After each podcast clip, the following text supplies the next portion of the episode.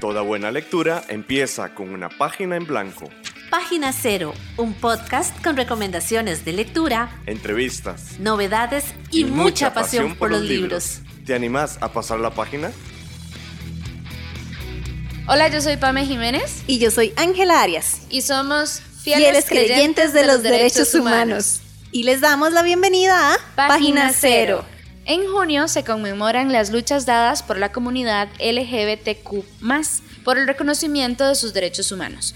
Y por eso este mes te traemos recomendaciones literarias en donde podrás conocer a protagonistas que forman parte de este colectivo. Entonces, si vos sos homosexual, bisexual, transexual, lesbiana, pansexual o de cualquier otra denominación dentro de esta comunidad LGBTIQ, y buscas además libros donde te veas reflejado, reflejada o reflejade, llegaste al podcast indicado. O si no formas parte de esta comunidad pero querés conocer más al respecto, estas recomendaciones son justo lo que buscas. Y de ahí, ya, ya, pongámonos serios, también es que esta es la excusa perfecta para que Ángela Arias llegue aquí a hablarles de lo que le gusta, ¿verdad? de, la, literatura que le gusta consumir, de esas novelas que han marcado un antes y un después, decía. No, no, en serio, es la excusa perfecta para fangirlear. No solamente a la persona que nos esté escuchando ahora, sino yo también le voy a fangirlear a Pamela sobre esta novela china LGBTIQ que eh, conocí hace unos años gracias a Internet.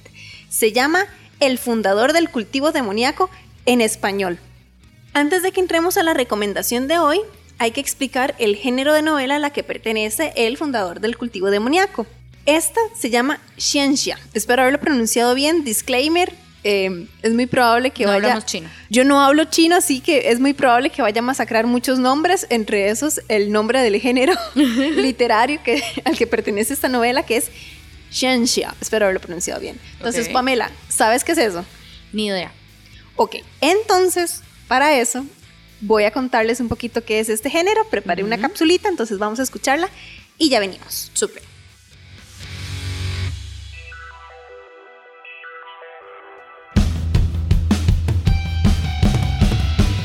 Nuevo mes, nuevo tema de interés.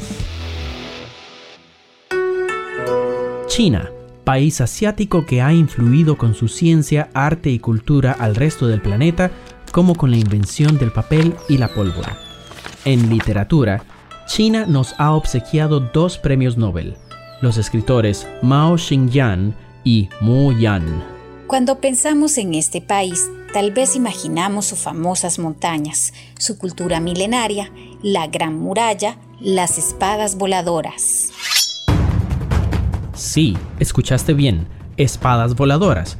Se trata de una de las características que componen el género Xinxia o de alta fantasía. Este género fantástico se nutre de la mitología y la cultura china, el taoísmo y el budismo por eso es común encontrar dioses, demonios, fantasmas, tesoros mágicos, artes marciales y cultivadores. Pensá en la fantasía épica europea, donde son comunes las batallas entre caballeros y magos, las guerras entre reinos, las aventuras y los encuentros con criaturas mágicas como dragones. El género Shensha es como la fantasía épica en China, pero a veces los reinos que se enfrentan son el de los humanos, el de los fantasmas o el de los dioses. En vez de dragones hay bestias sagradas, y en vez de caballeros en resplandeciente armadura o hechiceros en ciudades medievales, tenemos a los cultivadores, que se entrenan en bosques, templos o villas tradicionales de China. Se trata de personas que, después de entrenar por mucho tiempo, cultivan su energía y desarrollan poderes. De esta manera, los cultivadores pueden emplear artefactos mágicos y luchan contra fantasmas y monstruos. Y claro, también vuelan sobre sus espadas mágicas, semejante como una bruja volaría sobre su escoba. Con el tiempo, un cultivador incluso puede convertirse en inmortal y a veces hasta en un dios. El protagonismo del cultivador da el nombre al género Xinxia, pues este se compone de dos caracteres en chino. El primero es Xian, que significa celestial o inmortal. El segundo es Xia, que significa héroe o caballero. Este género lo podés encontrar en muchas formas de entretenimiento en China, como en películas, videojuegos, series dramáticas de televisión, así como en cómic y en animación, o como se les llama allá, mangua y donghua. Desde luego, también encontrás el género xianxia en literatura, en especial en las novelas en línea. Verás, China tiene una amplia trayectoria en sitios web de novelas en donde miles de lectores y lectoras se hacen fans de este género. La popularidad de la novela Xianxia en línea es tan amplia que varias de estas historias han llegado a Occidente por traducciones hechas por seguidores y seguidoras. La novela que conoceremos hoy surgió en un sitio web y ha sido adaptada al manga y al donghua, serie dramática de televisión y a drama auditivo. Escuchás Página Cero. Bueno, ahora sí, ya que conocemos en qué género se enmarca esta novela que vamos a conocer hoy, vamos a hablar de la novela en sí. Insisto, yo no hablo chino, voy a masacrar estos nombres espantosamente. Si alguien habla chino o si alguien ya conocía esta novela, perdón. Pero lo estamos haciendo con mucho amor. Sí, exactamente. Bueno, entonces, Nada más para contarles, o sea, imagínense que un día un sujeto X se despierta porque hay un tipo malhumorado que le está pegando, así de la nada, le está pegando. Ok. No sé, el, el maestro siente las patadas en las costillas, en la cabeza, en todo, ¿verdad? Si hay un charco de sangre, el sujeto no tiene idea de qué carajos está pasando. Pero todo eso es mejor a lo último que recuerda, que es que se murió. Ok. Resulta que esta persona que está eh, despertando, iniciando su día de una manera tan poco amigable, hace poco estaba muerto. Y por algún motivo, razón o circunstancia, ha resucitado en un cuerpo que el Mae no reconoce. ¿Ok? Oh, wow. Ok. Luego de las patadas y de las tundas y de las humillaciones que siguen de este extraño despertar, el Mae va recopilando un poco de historia y se da cuenta de que está en el cuerpo de un lunático, lo dicen así, que aparentemente ha sacrificado su cuerpo a cambio de que un espíritu vengativo le ayude a ejecutar su propia venganza. Oh, wow, ok. Entonces, al espíritu que ha llamado es el espíritu de Wei Guxian. De nuevo, perdón por la pronunciación. no hablamos chino. Ok. Bueno, mandarín. No, what the fuck. Creo que mandarín chino. Mandarín. Yeah. sí. Ok, lo siento. en todo caso, Wei Guxian en su vida anterior era un cultivador que como ya veníamos escuchando de, eh, de la capsulita anterior, los cultivadores son estas personas que tienen como varios años entrenando para cultivar su energía. Él era un cultivador muy, muy, muy poderoso. Sin embargo, en algún momento de su vida, debido a una guerra entre varios clanes de cultivadores, él se desvió un poquito del camino que la gente pensaría que es el camino correcto de cultivar y empezó a hacer cultivación demoníaca. Él es el fundador del cultivo demoníaco, o sea que utilizaba energía oscura, negativa, para controlar a monstruos y a criaturas vengativas, como los ghouls o zombies, digamos, para, para Ok. decirle un poco que todos y todas entendamos. Sin embargo, él no es una mala persona, él no es un espíritu vengativo. Y él dice, pero ¿por qué carajos me llamó a mí si yo soy el espíritu más buena No, onda sí. que pueda haber? No me interesa muchísimo. No, lo que me no, está yo soy tranquilito, Ajá. yo me he portado muy bien en, la- en el más allá. Pero aún así, nuestro protagonista se encuentra ahora en este cuerpo de una persona que no conoce, de un lunático, ¿verdad? Que, que le dicen, y tiene que cumplir con la venganza que el lunático ha dejado para él. El mae no sabe de qué se trata esta venganza, ¿verdad? Pero lo que pasa es que si no la cumple, su espíritu se va a destruir, y de ahí, obviamente, ya que está en este mundo, no va a querer que se destruya su espíritu otra vez, Claro. ¿verdad? Pero de nuevo, él no es una mala persona, él no quiere matar a nadie. Ok. Pero ocurren circunstancias y aparece una mano demoníaca. Sí, nada más una mano. Como Un- mano la de los locos Adams. Sí, bueno, entonces tal vez digamos que es un brazo. Imagínate como Ok. la mano peluda que viene a hacer, el mal, ¿verdad? Ajá, ajá. Y aparece esta mano que está asesinando a varias personas De la nada. de la nada. Ok. Y nuestro protagonista, Wei Guxian, Ujú, se encuentra de pronto ayudando a un grupo de cultivadores muy jóvenes. ¿verdad? A detener a este espíritu maligno. Sin embargo, tiene que ayudarlos de manera tal que ellos no vayan a descubrir su identidad, porque resulta que este grupo joven de cultivadores forman parte de un clan, el clan Gusu, que Wei Guxian, uno de sus archienemigos tal vez, Ujú. por decirlo de alguna manera, formaba parte de este clan. Wow. La cosa es que no pinta nada bien el asunto y nuestros pequeños cultivadores aprendices tienen que pedir refuerzos. Y adivina, adivinador, ¿quién llega? Este man que está en el cuerpo de otra persona. No, el archienemigo. El archienemigo. ¿Por qué el archienemigo? No entendí. Ay, me perdí. porque tiene que avanzar la trama, la trama tiene que avanzar de alguna manera. Pero de nuevo, Wei Wuxian ha reencarnado en el cuerpo de una persona que nadie sabe quién es, ¿verdad? Y él, ok, sí, y no hay como modo de saber qué es Wei Wuxian. Ajá, exacto. Bueno, sí hay modo, porque resulta que el archienemigo, rapidito, descubre que es Wei Wuxian. Y más adelante, Wei Wuxian también se va a encontrar con el que era su best friend, ¿verdad? Su BFF de toda la vida, que era prácticamente su hermano postizo, ¿verdad? Era su hermano adoptivo. Pero resulta que ahora su hermano adoptivo lo odia con todo el corazón. ¿Y de la nada? ¿O? No, tiene una explicación eh, muy, muy razonable de por qué lo odia, ¿verdad? Es una relación amor-odio, tal vez para decirlo de otra manera. Y bueno, aunque su hermano también sospecha que eres tú, maldito Wei Wuxian, no tiene manera de probarlo. Ah, ok. okay. Entonces, ¿qué es lo que ocurre? Que toda esta historia va a girar en torno a descubrir quién es el dueño original de esta mano peluda malvada. No es una mano peluda de verdad, pero es para que se den la idea, ¿verdad? De saber quién era el dueño de esta mano, porque esta mano, que es malvada, es en realidad forma parte de un cadáver. Y tienen que encontrar las demás partes del cadáver, Wei Wuxian y su archienemigo. Wow. Tienen que encontrar todo el cadáver se hacen frenemies. A eso voy. Descubrir eh, no solamente quién era este cadáver, sino quién desperdigó, ¿verdad?, el cuerpo. Y además, una pregunta muy importante. ¿Por qué carajos Wei Guxian, que había muerto hace 13 años, ha regresado ahora en el cuerpo de un lunático? Que el lunático, en primer lugar, no debería haber sabido cómo invocarlo. Claro. Entonces, recordemos que estamos ante una novela LGBTIQ. Spoiler, no tan spoiler, porque en realidad yo creo que si ven la portada del libro y si hacen un search, un search se van a dar cuenta, ¿verdad? Stop it. ¿Qué? Es lo que creo. no sé qué crees. A ver, no, decime. Ok. Lo que resulta es que el archienemigo de Wei Wuxian, ¿verdad? El del, el del clan Guso, que se llama Lan Shan, ¿verdad? Nunca fue su archienemigo. El maestro estaba re enamorado de Wei Wuxian. ¡Stop! Y no sabía demostrar bien sus sentimientos. No, no le dio tiempo. Ay, y Wei Wuxian nunca entendió. O sea, o sea, vamos a ver. Wei Wuxian sigue este camino de, de oscuridad, ¿verdad?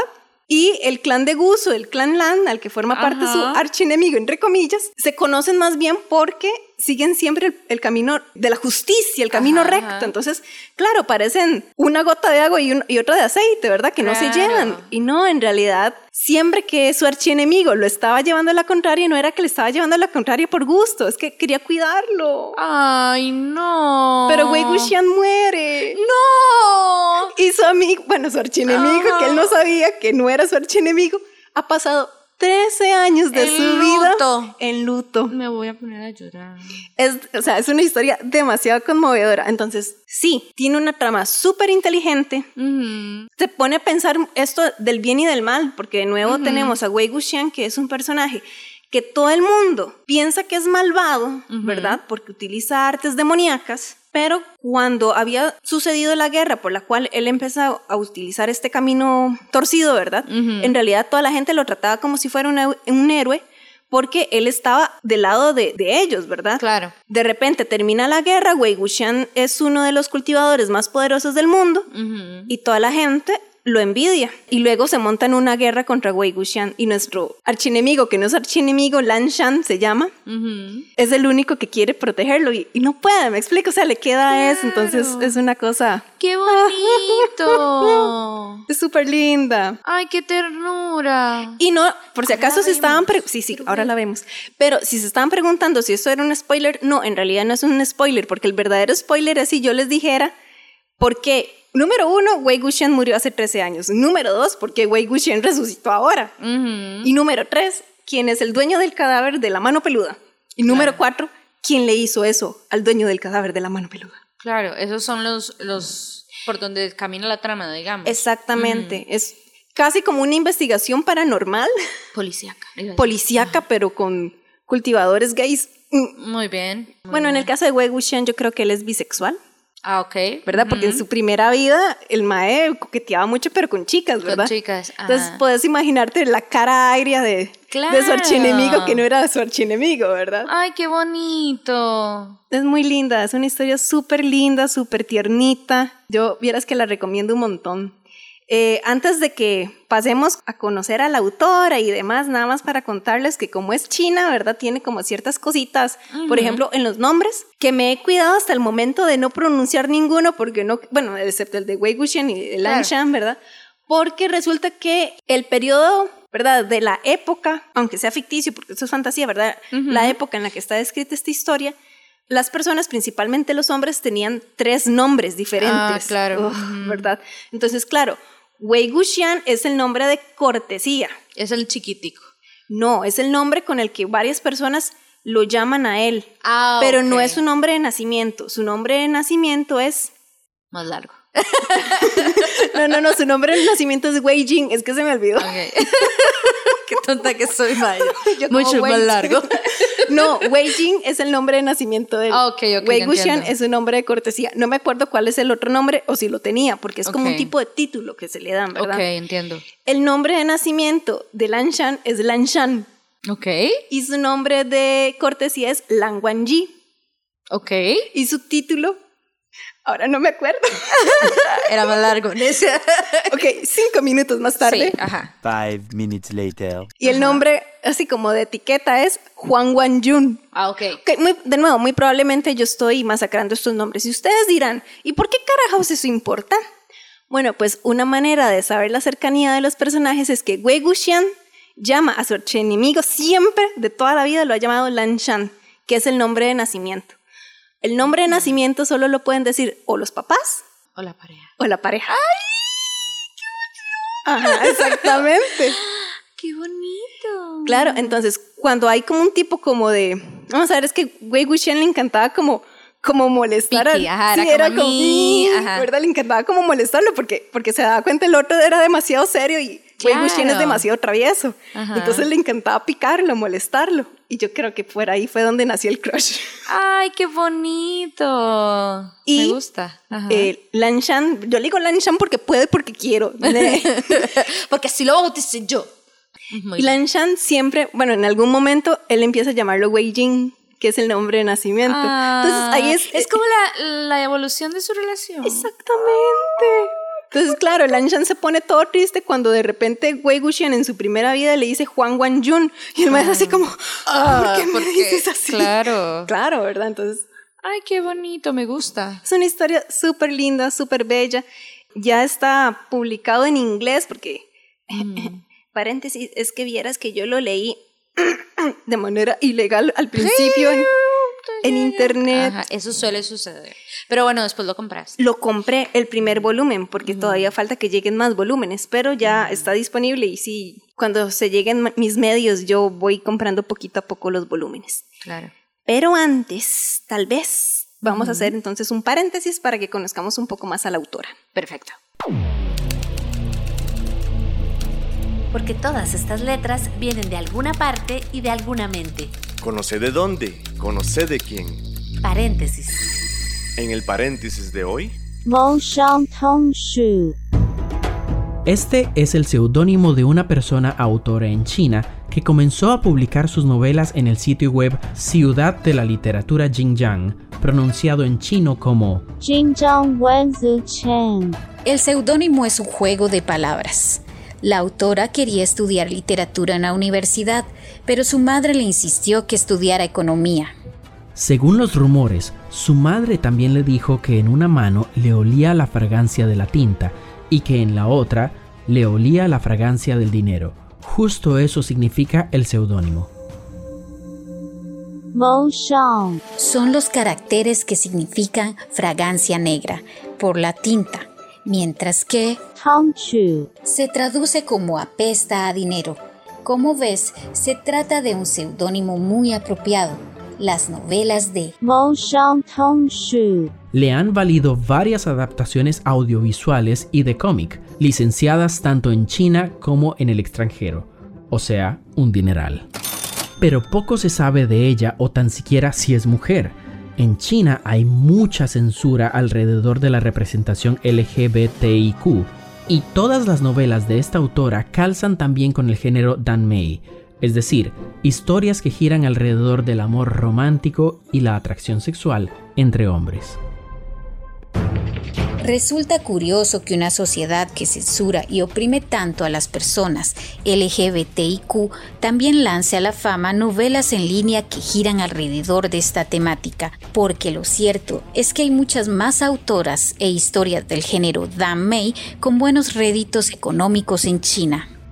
La popularidad de esta autora es tal que sus novelas El fundador del cultivo demoníaco, El sistema de la autosalvación del villano Escoria y la bendición del oficial del cielo, llegaron a Occidente por sus seguidores, que se encargaron de traducir al inglés y compartir estas novelas de manera gratuita. Las obras de esta autora ya habían sido publicadas de manera física en China, Tailandia, Japón, Vietnam, Rusia y Corea. Pero fue hasta en el año 2021 cuando por fin una editorial en inglés se animó a publicar estas historias para Occidente. Nos encantaría compartirte más información jugosa sobre esta misteriosa escritora, si es que de verdad es autora y no autor, pero solo podemos compartirte dos rumores más. El primero es que parece que trabaja en su cuarta serie literaria, que lleva un título temporal que podría traducirse en algo así como Los ángeles de la muerte no tienen días libres. El otro rumor es que parece que ni siquiera se ha graduado de la universidad, ¿Qué tan joven será esta autora? Página Cero es una producción gratuita para amantes de los libros. Pero para mantener el podcast necesitamos una ayudita. Por eso te agradecemos que escuches esta pausa publicitaria. Ya casi volvemos con más lecturas. No solo de libros vive el lector. Ni la lectora.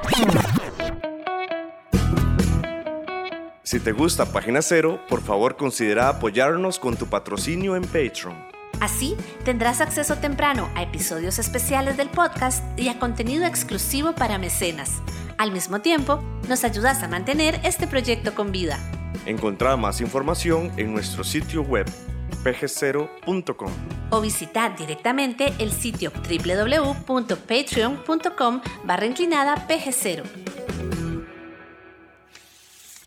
Es hora de pasar la página cero.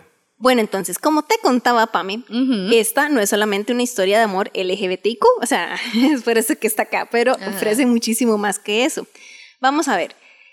La narración juega con una trama que está compuesta de 113 capítulos, tiene algunos capítulos extra, ¿verdad? O sea que superaron la historia principal, pero la gente ñoña nos gusta como tal vez como leer un poquito más de la vida familiar después de estos dos, ¿verdad? Claro. Pero lo que ocurre con la trama es que se construye a partir de flashbacks. Entonces, ay, qué chiva. Iniciamos con, de nuevo, con este Wei Wuxian que despierta en el cuerpo, ¿verdad?, de otra persona, ¿verdad?, que, que ha reencarnado en este cuerpo y poquito a poco vamos viendo como pedacitos de su vida en el pasado, ¿verdad? Cuando él estudió en Gusi, entonces empezó a molestar a, Alan Sham, ¿verdad? O cuando se desata la guerra, él, como ya les había contado, él tenía un hermano adoptivo, pero él también tenía una hermana mayor adoptiva, ¿verdad? Ajá. Y quería muchísimo a su familia. En la guerra pierde a su hermana, por ah, ejemplo, y es algo, ¿verdad?, que les pega a él y, y a Jiang Cheng, que es el hermano adoptivo. Pero no, es que yo no quería pronunciar los nombres porque son difíciles. no importa, no importa. continuemos. Entonces ahí vamos como conociendo las relaciones que tiene Wei Guxian con Lan Shan, con Jiang Cheng, con su hermana, de nuevo, nombres difíciles de pronunciar. Y así es como vamos entendiendo también las relaciones con los personajes que aparecen en su nueva vida, ¿verdad? En su segunda oportunidad, por decirlo de alguna manera. Entonces, por ejemplo, nos damos cuenta que el cuerpo que está poseyendo es el de un muchacho que se llama Mo Xuan Yun. Espero haberlo pronunciado bien. Quien resulta ser medio hermano del esposo de la hermana adoptiva de Wei Wuxian. Oh, wow, ok. Esas vueltas que da la vida. Ajá. Y que resulta que la hermana, antes de morir, dejó un sobrino para Wei Wuxian y para Yang Cheng. El sobrino quedó lamentablemente huérfano. Ay, qué triste. Y claro, toda su vida él ha crecido escuchando que la culpa de la muerte de sus padres es de Wei Wuxian. Chon, Oh, chon, chon. Y entonces hay todo un conflicto al- alrededor de... Claro, porque entonces vos te encontrás con este personaje que se llama Jingling, que es este sobrino de él, que es como una princesita, básicamente, ¿verdad? Porque es como muy mal creado y porque Ajá, todo el sí. mundo como que le tuvo lástima porque se le murieron los papás y, y demás. Que es muy mal hablado con Mo Xuanyu, que luego él descubre que es Wei Wuxian y entonces tiene esta relación como de amor-odio porque él termina claro. queriendo a Wei Wuxian, ¿verdad? Entonces, además del amor romántico LGBTI, nos vamos a encontrar este amor familiar, porque a pesar de, por ejemplo, Yang Cheng le tiene resentimientos a Wei Wuxian, por ejemplo, sea como sea, también lo ama, ¿verdad? O sea, crecieron como hermanos, son familia. Y también por ahí les voy a contar así que Wei Wuxian en algún momento de su primera vida crió a un chiquito. Wei Wuxian murió y algo habrá pasado con el chiquito. La respuesta es que en sus 13 años de ausencia, adivina quién crió a ese niño. No, suave. ¿A cuál niño? ¿Al que crió él o al sobrino? No al sobrino, ¿Al otro? al otro. Que Del hermano. No, no, No. Wei Wuxian. ¡Ay, no! ya sé. ¿no? El otro mae, el, el, el- este mae, no sé cómo se llama. Hay muchos más. Ay, sí. eh, eh, él, él, el otro. El otro, sí, ajá. ¿Cómo se llama? Juan Wanjun ¡Ese! Lanshan. ¡Ay, sí! Sí. ¡Ay, qué bonito! Otra muestra Ah, de, lo- amor. de No amor. puede ser. Lo quiero mucho. Es demasiado hermoso. Entonces, de nuevo, o sea, hay diferentes tipos de amor en esta historia, Ajá. que además hay muchísimo misterio y muchísima conspiración, ¿verdad? Esto del mito del bien y del mal, porque de nuevo, la gente consideraba a Wei Wuxian un héroe cuando estaba luchando del lado de ellos, pero Claro. cuando él toma una decisión de proteger a las personas débiles que eran antes los enemigos, ahora él es un villano y tenemos que matarlo, Claro. ¿verdad? Entonces, tiene este Pero qué este bonito, juego. porque trata, según lo que me explicas y lo que voy entendiendo, trata del amor como esa construcción, ¿verdad? No es algo que simplemente está, sino que también requiere como... Trabajo, Sí, conjunto sacrificios y sacrificio, también. sí, reconocer lo que el otro hizo o, o saber qué los hizo llegar hasta o lo que sea, ¿verdad? Es una cuestión como de debe existir en dos líneas y es responsabilidad de dos o más personas. Exactamente. No es ningún spoiler decir que obviamente al final Wei Wuxian y Lian Shan van a caminar juntos. O sea, Es decir, si no hubiera pasado yo estaría enojada. no, y es que además esa es la premisa, ¿verdad? Cuando vos vas a comprar este libro o cuando lo estás leyendo ya en internet de manera tal Legal. vez eh, de fans, gracias a los fans, em, vos ya sabes a lo que venís, ¿verdad? Claro. El, el momento bonito es saber cuándo se van a declarar el uno al otro. Es el proceso de la creación de esa relación. es una novela romántica, ¿verdad? O sea, Claro. entonces. Pero ahora sí, como siempre, yo ando, no sé, como buscándole Adelante. Lo malo a lo bueno. lindo. Exacto. O sea, hay cosas que tenemos que ponerle en la mirada, ¿verdad? La lectura crítica, yo insisto muchísimo en eso. Y es que hay cierta romantización o idealización de actividades sexuales que de repente podrían ser censurables. Y vos decís, Ángela, puritana. No, no, no. Por ejemplo, un- un- ¿verdad? A mí me genera como mucho choque porque Wei Wuxian como personaje me da demasiada risa. Ujú. El mae tiene un fetiche con la violación. Ah, qué problema. Exacto, o sea, él como que le gusta fantasear con que lo violen. Oh, wow. Ok, entonces mm, a eso Sí, me genera a mí cierto como problema. Afortunadamente, como cosas así se ven más que nada en los capítulos extra, entonces en el momento en que yo llegué a esa parte, yo simplemente puedo decir, no, gracias, chao, Sí, ya estoy satisfecha con la historia como la conozco, no, No necesito quiero, más. No quiero más, no quiero Ajá. más. Y otra cosa es que hay muy pocos personajes femeninos y la mayoría o están mal escritos, tienen muertes bastante prematuras como la hermana adoptiva de Wei Wuxian, ¿verdad? Que esto es algo en general de esta autora. Eh, Esta no es la primera novela de ella, ella tenía otra novela que yo no recomiendo, por eso casi no hablo de ella, que es el... Es que ¿El se me libro? olvidó el nombre. ¿Y el libro? Um, que es el sistema de autosalvación del villano escoria. Una cosa así se llama. Digamos, esa yo no la recomiendo nada, pero, ¿verdad? Ya, ya viene como mostrando como eso que va arrastrando en Como los personajes línea. femeninos. ¿verdad? Como que no le agarra mucho. ¿Qué mucho será? poder. Que los utiliza como vehículo para algún punto de la narración, digamos, como eso en este caso de que es, por eso existe el sobrino. Exactamente, ¿verdad? O- O, por ejemplo, a la madre adoptiva de Wei Wuxian. Ujú.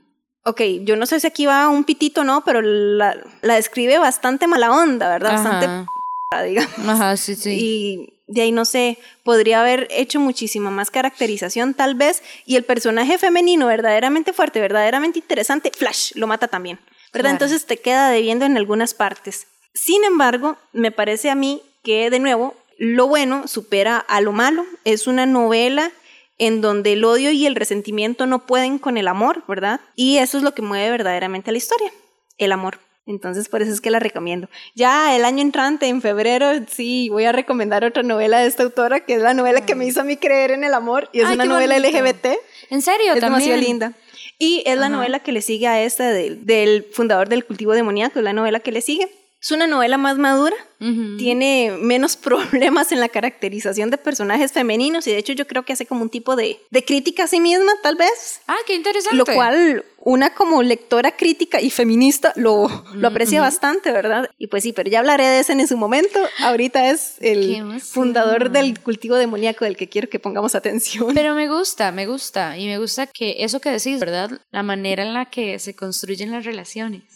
Eso está muy bonito y esos detalles de pling, ¿verdad? Esas declaraciones de amor a la nada, porque en realidad el chaval estaba muerto desde hace 13 años, pero yo te estaba ayudo. muerto, exacto.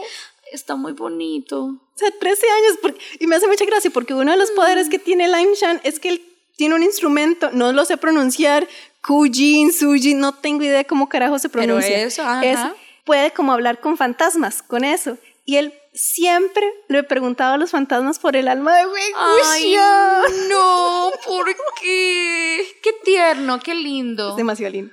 Ay, sí, ahora vemos, por favor. Sí, está bien. y están bonitos los dibujos, Pues sí, sí. Es, eh, la animación es tipo Donghua, ¿verdad? Que es animación china. Y sí, está, está muy lindo. Qué chiva. Ok, me gusta. Muy bien.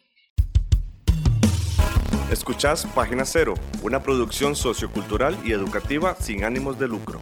Todo el material empleado, como música, libros, extractos de audios y demás, se utiliza con propósitos de comentario, crítica, educación e investigación.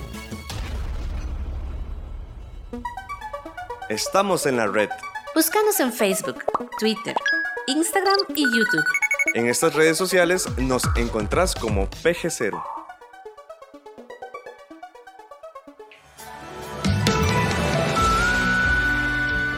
Y bueno, con esto llegamos al final del programa de hoy.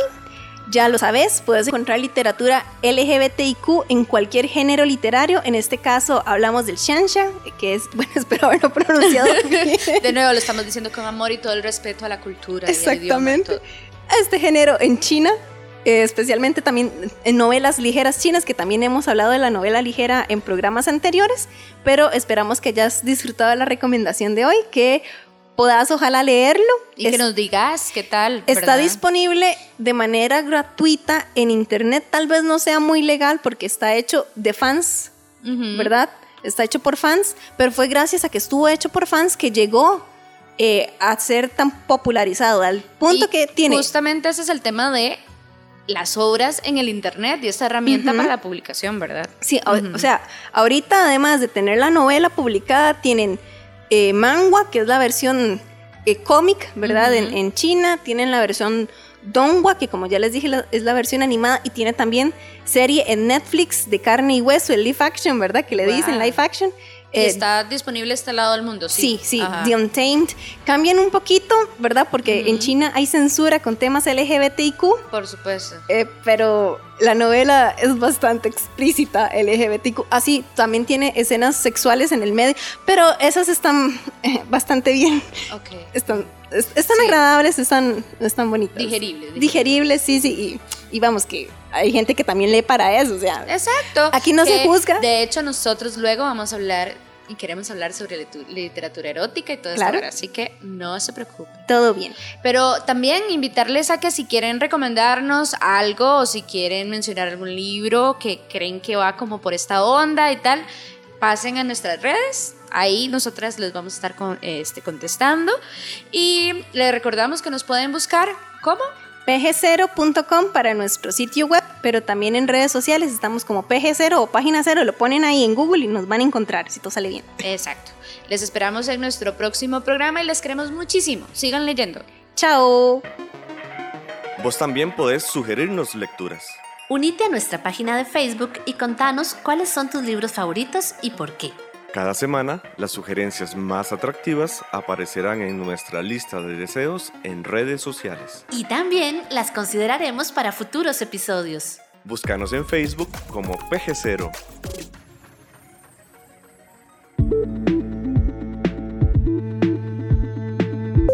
Para escuchar más episodios de Página Cero, visita nuestro sitio web pg0.com. Ahí también encontrarás más recomendaciones literarias para que pases la página en blanco.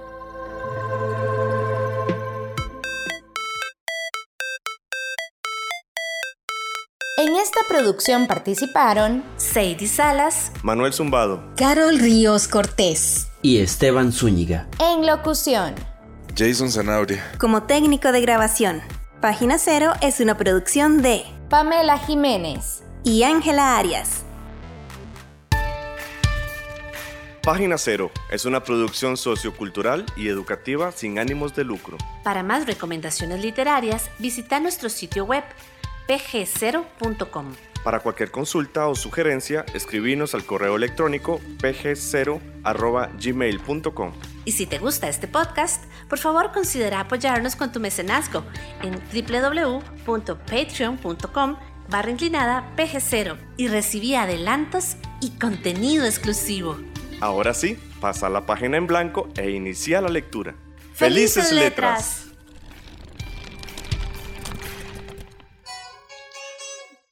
¿Es hacer el amor con otro? De Alejandra Guzmán. Guzmán. Sí, es cierto. Es esa, ¿verdad? Bueno, sesiones de guitarra con Jay. Sí, es cierto. Bueno, mientras él está, entonces te voy a contar. Ok, dale. En China hay diferentes maneras de decir tío, ¿verdad? Tío, ok. Tío, ¿verdad? Porque puede ser el tío paterno y además, si es un tío de mayor edad, si es un tío de menor edad. Y lo Ah, mismo con tío materno, si es un tío de mayor edad y un tío de menor edad. Y si son varios tíos, ¿verdad? Ahí les vas poniendo claro. el número. Ajá. Entonces, con eso dicho, una manera de entender o de decir la sinopsis adicionalmente de esta novela del fundador del cultivo demoníaco es Ajá. el tío de Jingling despierta en el cuerpo del tío de Jingling y se da cuenta de que el tío de Jingling Ajá. lo trajo de, de regreso a la vida para vengarse del tío de Jingling luego de que matara al tío de Jingling. Ah, perfecto. Y Clarísimo. además Ajá. va a descubrir este misterio con la ayuda del tío de Jingling Claro, por supuesto. y va así a recuperar también su vieja amistad con el tío de Jingling. Por supuesto. ¿Verdad? Porque Wow. todos los personajes de alguna manera son el tío Son de el Jingling. Wow. Muy bien, excelente sinopsis. Clarísima, por cierto. Clarísima.